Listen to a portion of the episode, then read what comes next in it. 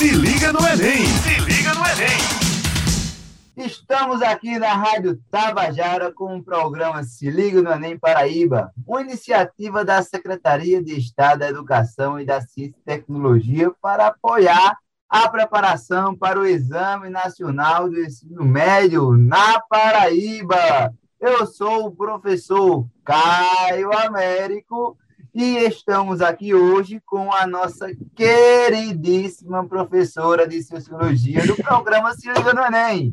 A querida quem? Quem? Quem? Eveline Tamara, eu mesma, a sua professora de Sociologia. O nome da Sociologia é Eveline aqui na Paraíba. Aí sim, e Eveline, a temática hoje está muito, muito, muito boa. Me diz aí, qual é a temática de hoje, para poder os ouvintes já ficarem situados e já chamar o vovô, a vovó, a mamãe, o papai, o irmão, o cachorro, o periquito o papagaio, porque esse programa não é só para os estudantes do ensino médio. Esse programa, ele é o quê? Ele é para todos. E lembrando, viu, Eveline, o programa vai ao ar de terça a sexta-feira, a partir das 18 horas. Fiquem ligados. Galera, vamos embora. Todo mundo pensar sobre o direito à cidade. Eita, que temática bacana, viu? O direito à cidade. Olha só. Aí eu já quero saber. E aí, você ouvinte, sabe o que é o direito à cidade? Será que na cidade onde você mora, o direito à cidade está sendo garantido a todos? Os habitantes, independentemente da classe social? Será que o gestor público está cumprindo o que a cidade deve fazer, ou seja, a função social da cidade está sendo cumprida na sua cidade? E aí, o que, é que vocês acham? Reflitam um pouco, conversem aí com, com os seus familiares. Chama aí logo eles para poder vir assistir esse, esse podcast na Rádio Tabajara, porque a gente tem que ter um senso crítico sobre determinadas coisas e quando essas coisas correspondem ao nosso cotidiano, ao, nosso espaço de vivência, está associado diretamente à nossa qualidade de vida, a gente tem que refletir, a gente tem que se informar para poder também cobrarmos, até porque as eleições estão aí, e claro, é, você tem que saber utilizar o seu voto da melhor maneira correta. E uma das principais maneiras para poder você utilizar o seu voto perfeitamente é se informando, é se informando sobre o que está sendo cumprido, é, sobre o que está sendo é, discutido e o que é que está disposto na Constituição Federal, é, no Estatuto da Cidade. Então, a gente vai discutir um bocado de temática bacana, inclusive com senso crítico, para que vocês despertem esse senso crítico é, a partir deste podcast em torno desta temática que envolve o espaço urbano. E aí, Eveline? Acho que essa nossa discussão, Caio, que você está colocando, envolve especialmente isso que você disse, de pensar o espaço em que a gente vive de forma crítica. Nesse momento, a gente está convidando vocês a pensar a cidade, né? E eu acho interessante quando a gente pensa o direito à cidade, porque a cidade existe, a maior parte das pessoas está sim localizada nelas, então a gente sabe que as áreas urbanas são muito mais populosas do que as áreas rurais. E aí, esse espaço urbano é um espaço em que as pessoas estão agregadas, um espaço que agrega é, pluralidade, diversidade, diferença, e eu acho que a questão que a gente pensa agora aqui e faz esse convite a pensar é agrega como? A partir de onde? Né? E aí eu acho interessante, Caio, e eu sei que você tem muito mais prioridade, ou melhor, propriedade para falar do que é, eu vou colocar agora, que é, é importante, antes da gente pensar o momento, o aqui agora, que a gente fala, né? vamos refletir o nosso lugar, de onde nós estamos falando, é, como as cidades chegaram a esse momento de ser tão centrais para a nossa discussão como está sendo agora, ao ponto de nós colocarmos. A gente precisa discutir o direito à cidade, e a gente vai fazer essa discussão aqui nesse podcast. Mas a formação dessa cidade, dessas cidades, nesse modelo que nós conhecemos hoje, estão ligadas a fatores econômicos, históricos, sociais. E aí, Caio, fala aí sobre isso, esse boom da cidade, né?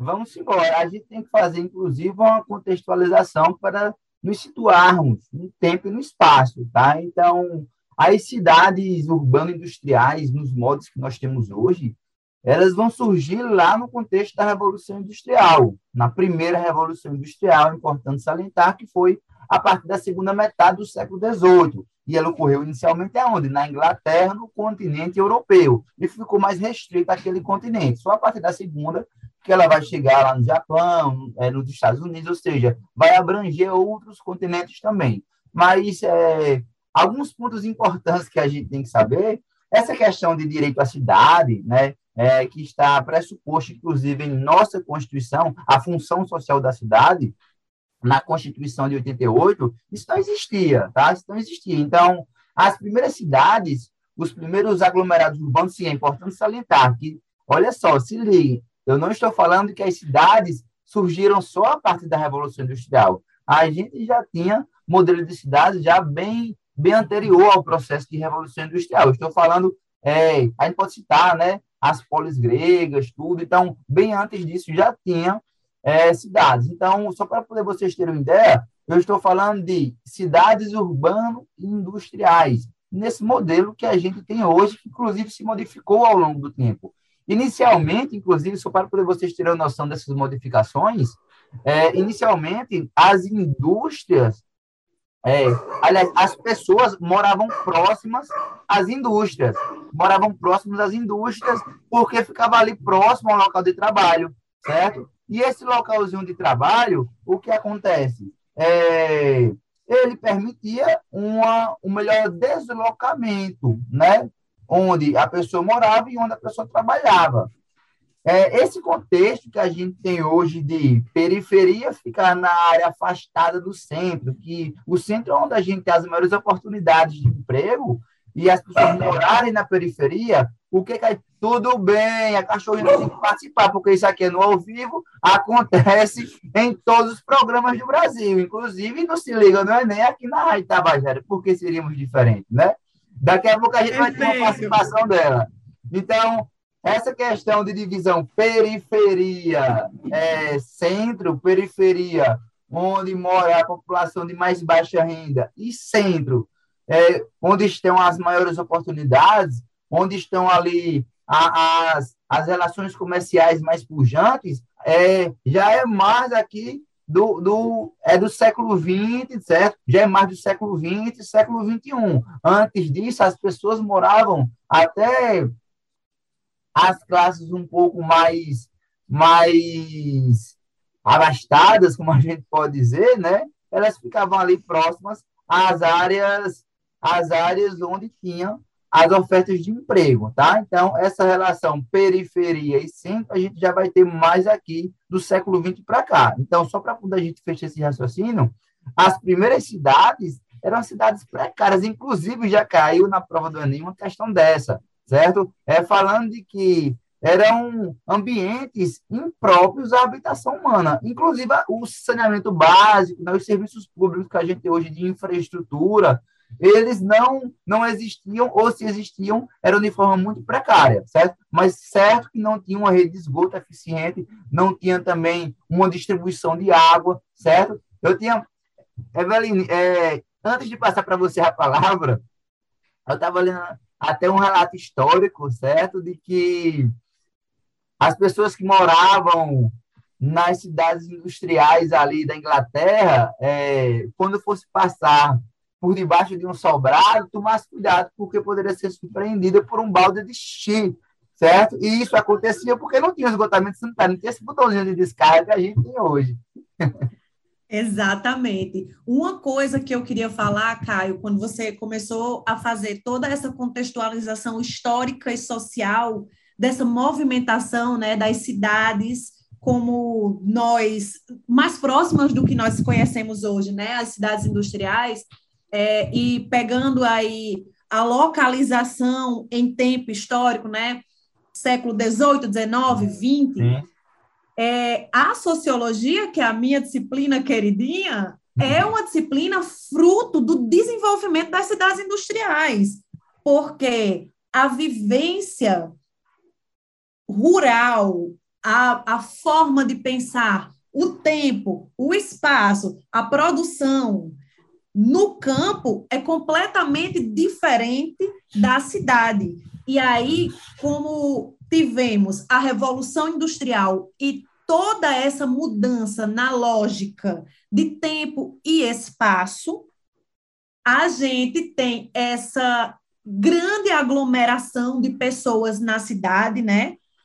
Para estar próximas ao local de trabalho, que passam a ser as indústrias, e aí a gente tem uma profunda mudança na sociedade e a sociologia se coloca como uma disciplina que quer analisar, entender e explicar essas mudanças. Então, falar da cidade, falar do direito à cidade, da construção das cidades industriais é falar e pensar sociologicamente também.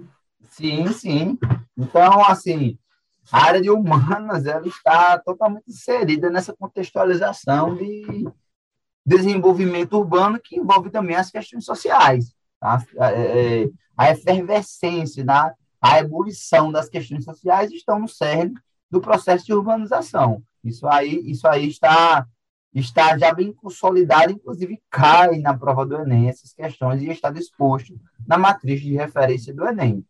E nesse processo aí de urbanização, que, claro, ele veio se intensificando ao longo dos séculos, a gente, na primeira Revolução Industrial, ficando mais no continente europeu, na segunda Revolução, vamos periodizar ali, é por volta da, da segunda metade do século é, 19, 1850, a gente, a gente pode citar a segunda Revolução Industrial.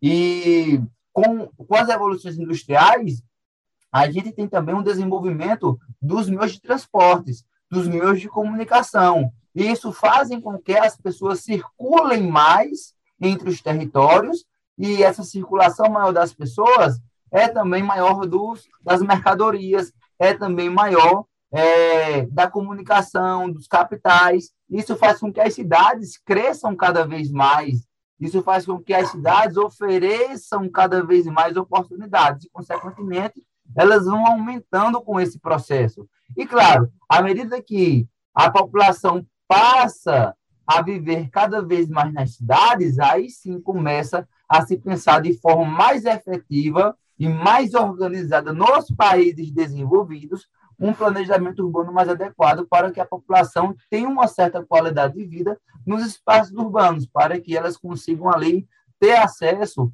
a uma infraestrutura de transporte, de energia, de comunicação, a uma infraestrutura é, que envolva coleta de lixo, que envolva o esgotamento sanitário, a água tratada, e, em consequência disso, a população vai vivendo cada vez mais. Então, já trazendo aí um conceito da demografia o que, que a gente vai ter?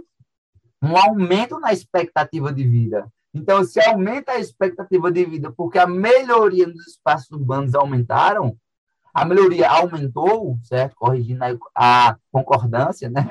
Se a melhoria aumentou, o que acontece? É, a gente vai ter um crescimento populacional também, e a população ela vai começar a crescer exponencialmente, principalmente a partir da segunda revolução industrial. E esse crescimento exponencial, a gente sabe que vai gerar reflexos, né? Fazer alguma consideração sobre esses pontos que eu coloquei, professora? Quero, quero sim, porque quando você você vem trazendo essa construção, né, é, de que as cidades vão crescendo e a gente vai precisando de saneamento, transporte, e aí é, isso acontece, isso não acontece de forma espontânea, não é é, espontaneamente que é, quem está governando a cidade ou os governantes das cidades param ah, vamos agora melhorar a cidade.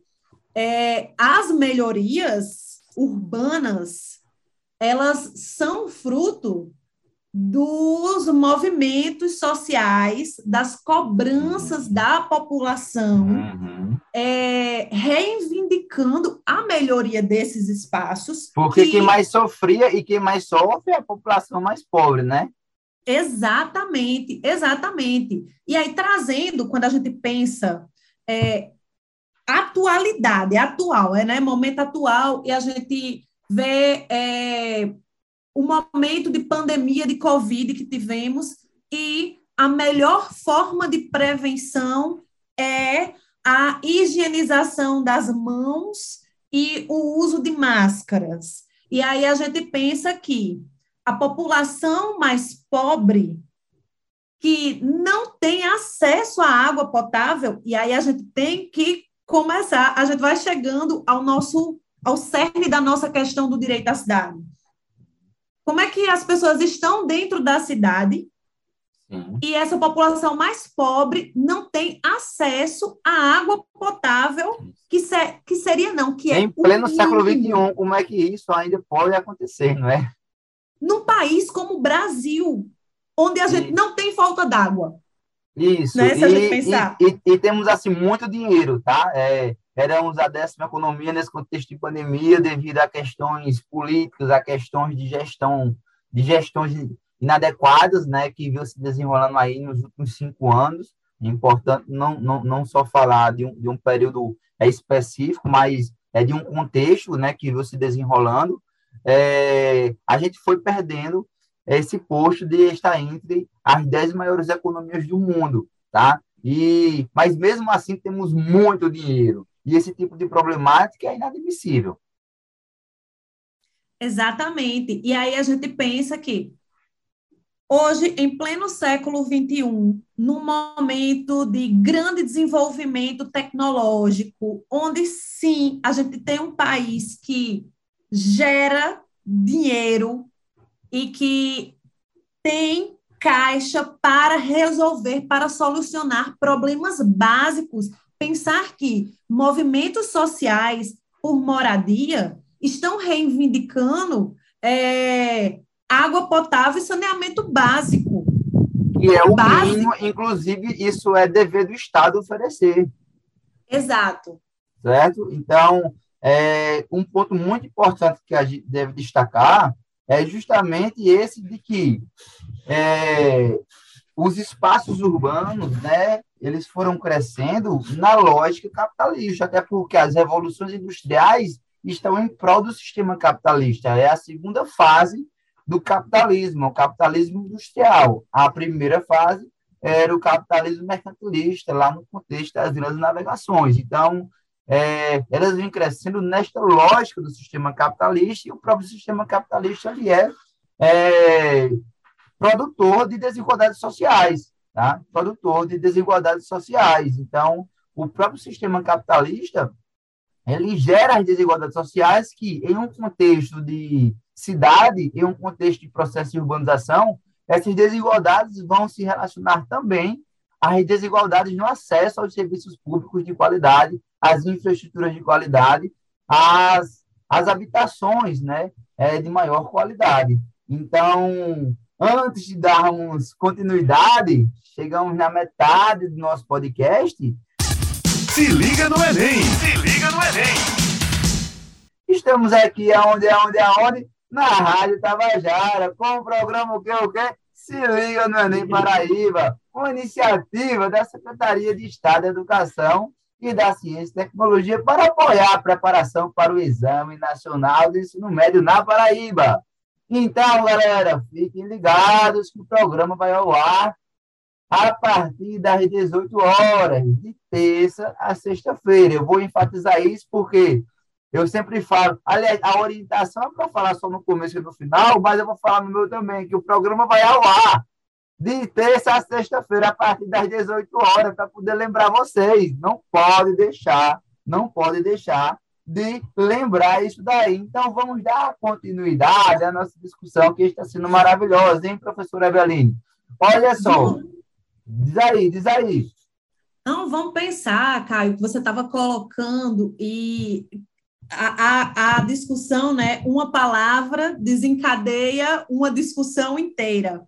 Quando a gente pensa em espaço urbano como esse espaço de desenvolvimento industrial, de é, desenvolvimento do sistema capitalista, que tem por essência exploração e que essa exploração ela aumenta as desigualdades, porque as, de, as desigualdades sempre existiram. O sistema capitalista, ele explora essas desigualdades, fazendo com que é, elas sejam aumentadas. Então, o espaço urbano é o espaço onde a gente não precisa ir longe para ver a olho nu o quão desigual são as relações sociais que se estabelecem é, na economia, é, na cultura, no gênero, na raça, na religião. Isso. Um passeio pelo perímetro urbano, a gente consegue entender rapidamente o que é centro e onde é que está concentrado a, o dinheiro, a gente consegue perceber rapidamente é, qual é a religiosidade pro, mais proferida dentro daquele perímetro urbano, porque aí a gente vai identificando, né, através da arquitetura dos espaços, é, o que pertence a quem. Então, Isso a cidade é esse espaço que é, é, deixa eu ver, descortina, descortina toda e qualquer é, diferença e desigualdade que a gente quisesse passar por cima. Né? Escancara, escancara, escancara. Né? É, escancara eu vejo... as desigualdades porque... Desculpa, pode, pode falar. É, eu vejo a cidade como o palco das grandes transformações, porque ali a gente está olhando para elas o tempo todo. Porque a gente tem é, aqui em João Pessoa, eu vou dar o exemplo da nossa cidade, né, na nossa cidade de onde nós estamos falando agora, eu e o professor Caio. Nós estamos falando aqui de João Pessoa. João Pessoa tem um grande shopping center que é uma referência para a cidade enquanto lugar de consumo e que atrás desse shopping que está localizado num lugar que é central, e aí, Caio, sim. isso vai desembocar é nova centralidade, sim, é uma nova centralidade, né? porque dentro de uma tá cidade tá... pode ter várias centralidades econômicas. Pois é, e aí ele está dentro dessa centralidade econômica e uma rua por trás do shopping, a gente tem uma das maiores comunidades da sim. cidade de João Pessoa, que há algum tempo atrás passou sim por uma reforma urbanística que garantiu dignidade aos moradores e às moradoras daquele lugar. O mínimo, né? O mínimo de Mas é o mínimo, né? exato, exato. Que garante essa moradia, mas que assim, isso foi um processo de décadas, enquanto isso continuava existindo, sabe? Enquanto pessoas estavam dentro do shopping exercendo o poder de consumo, que também tem a ver com cidadania. Poder consumir dentro de uma sociedade capitalista tem a ver com prática cidadã. Eu estou, eu estou exercendo cidadania quando eu tenho uma renda e eu posso consumir através dessa renda. E a gente tinha atrás, uma rua atrás desse espaço, pessoas que viviam dentro da lama, da lama mesmo, assim, não é, não é sentido figurativo da lama, mas é porque é um espaço que... Não, mas ali passa o Rio Jaguaribe, né? Exato. Que é o principal aqui da cidade, e as pessoas moravam ali em palafitas, né? Na várzea do, do rio. E isso, e aí quando tinha fortes chuvas, né? Como teve bem recentemente, aquela água ali inunda a casa das pessoas e é Enquanto que para uns, né? Enquanto é, que para uns a gente tem assim, eita, a chuva é boa para assistir Netflix, para namorar, tudinho. Para outras pessoas é um perrengue danado. É um perrengue grande, é a geladeira em cima da cabeça, é o povo em cima da cabeça, porque já, já não pode perder o pouco que tem. E fora todas as doenças que entram ali dentro da casa das pessoas, é, que ocasionam problemas de pele e outras mais sérias, né, como a leptospirose, que vem do, do xixi do rato. Então, é, essa problemática que você colocou, Eveline, ela é muito, muito bacana e faz a gente refletir a cidade com um senso crítico bem bacana, bem bacana mesmo. E já pegando essa conjuntura de, de, é, de periferia, essa relação de centro e periferia, hoje a gente tem essa dinâmica né, de centro, onde tem as oportunidades de, é, de empregos, certo? Onde a gente tem uma grande dinâmica econômica. E aí, o que explica as favelas, né? As favelas geralmente estão em áreas centrais, porque são nas favelas que a gente vai ter as pessoas de mais baixa renda que querem morar próximas aos seus trabalhos, assim como era no começo da Revolução Industrial. Sendo que o Estado, nessa conjuntura de planejamento urbano, ele quer fazer o quê? Jogar os mais pobres para a periferia. Tá? Então, favela e periferia é, podem ser parecem ser semelhantes, mas não são conceitualmente, tá? A favela é um lugar de habitação inadequada. E como é de habitação inadequada, geralmente de ocupação, geralmente não, 100% é ocupação ou de um terreno público ou de um terreno privado, é, os serviços são bem piores do que na periferia, porque em muitos casos não existem, né? Então, as pessoas vivem a partir de ligações clandestinas, tanto de água quanto de energia, de é, é esgoto joga no rio. Assim, se você perceber, é, geralmente essas favelas têm sempre um, um recurso hídrico próximo que eles acabam jogando, né, os seus dejetos nesses recursos hídricos, porque não tem outra opção. E as periferias, na conjuntura do planejamento urbano, devem ser os lugares de quê? Os lugares onde a população de mais baixa renda deve, deve habitar. E, de fato, é isso que acontece, a não ser é, um processo específico, certo? Que está ganhando cada vez mais força aqui em nosso país, que são os condomínios fechados nas áreas periféricas. Isso quebra com essa lógica. Os condomínios fechados nas áreas periféricas são pessoas de alto poder aquisitivo, de alto poder aquisitivo que se isolam na periferia e têm toda uma infraestrutura e muito mais dentro das suas paredes, dentro das suas muralhas, né? É isso, é isso que a gente tem, é isso, é isso que a gente tem nessa conjuntura de, de espaço urbano. Então, centro é onde ocorre a dinâmica econômica, periferia são os lugares afastados do centro, onde vão morar as pessoas de é, mais baixo poder aquisitivo e, claro, é, tem poucos serviços públicos, certo? As infraestruturas são mais precárias. Já as favelas em muitos casos, não existem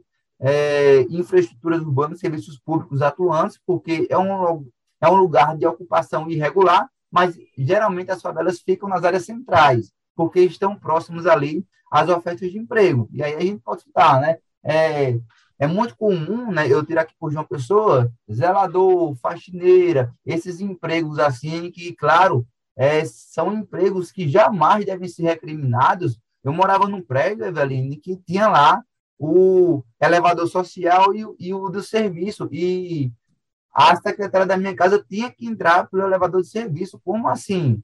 Por quê?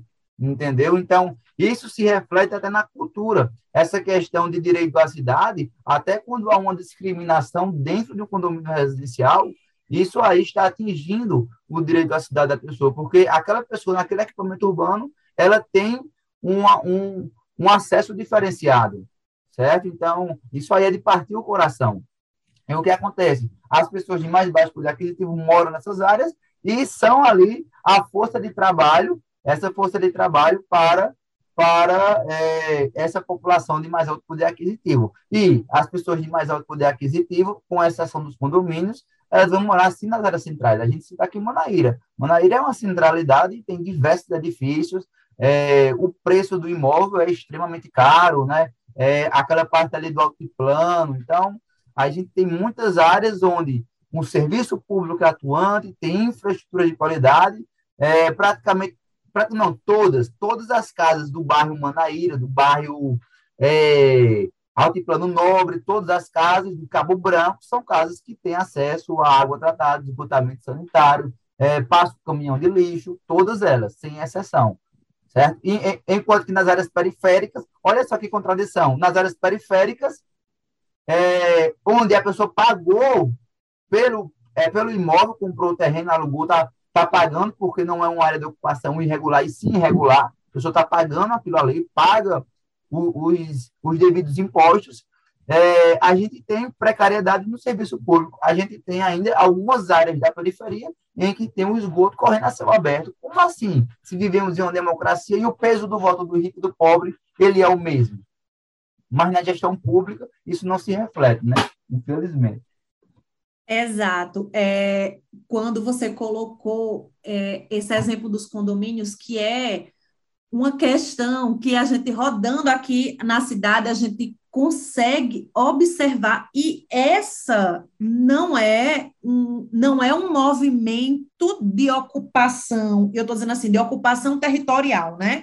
Não é, de, enquanto um movimento de pessoas ocupando um lugar para não, ter direito não. a ele.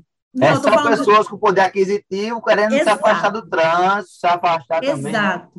Né? E indo para esse lugar da periferia, se fechando, tal como a gente conhecia os feudos. Sim, sim. Completamente fechados. E dentro desses condomínios boa. tem tudo, sabe? Assim, é o, condomínio, o condomínio ele tem garante mercado em alguns. Tem mercado, tem academia. Então, assim, tem uma coisa que eu acho que é essencial dentro da discussão da cidade e do direito à cidade, que é a segurança. Sim. Então, se a gente tem um espaço onde agrega uma diversidade que está numa relação de desigualdade extrema, a gente vai ter violência. Então, a questão da segurança é uma questão, inclusive, que é muito pautada dentro dos períodos eleitorais. Muito mais, por exemplo, do que a de um projeto habitacional. Porque a discussão da segurança dentro da cidade, ela é de interesse maior para ser colocado em pauta de quem está detendo um poder aquisitivo maior. Então, se pauta mais isso, por exemplo, do que é, precisamos de um programa de habitação que garanta de fato que as pessoas estejam próximas aos lugares de trabalho, que estejam tendo garantia uma moradia digna, que estejam conseguindo ter acesso ao transporte público de, de qualidade. E aí, quando a gente vê a cidade como esse espaço você colocou democrático, onde o voto de cada pessoa tem o mesmo peso, na hora das escolhas tem significados diferentes. Sim, infelizmente. Infelizmente. É excelente colocação. E pegando esse gancho de segurança, é claro que é um tema assim bem é, bem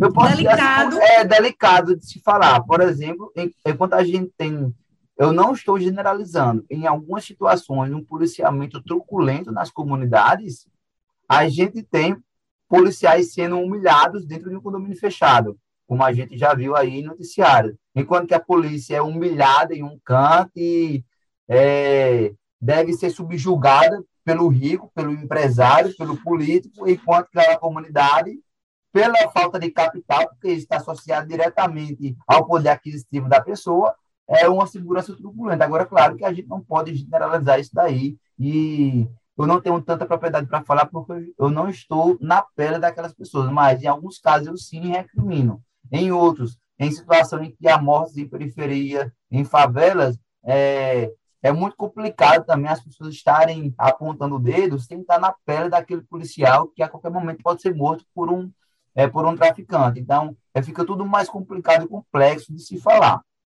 Mas. É porque, Caio, deixa eu tá, tá, tá, pegar a sua palavra um pouquinho sobre é, essa tá. relação com a segurança aqui. A segurança é, que a cidade explora e que até se faz é, como um lugar de um lugar de promoção que se faz dinheiro mesmo, de exploração em relação à segurança, é se a cidade é insegura, eu vendo uma casa maior e melhor para você lá no condomínio privado, onde eu vou te garantir essa segurança.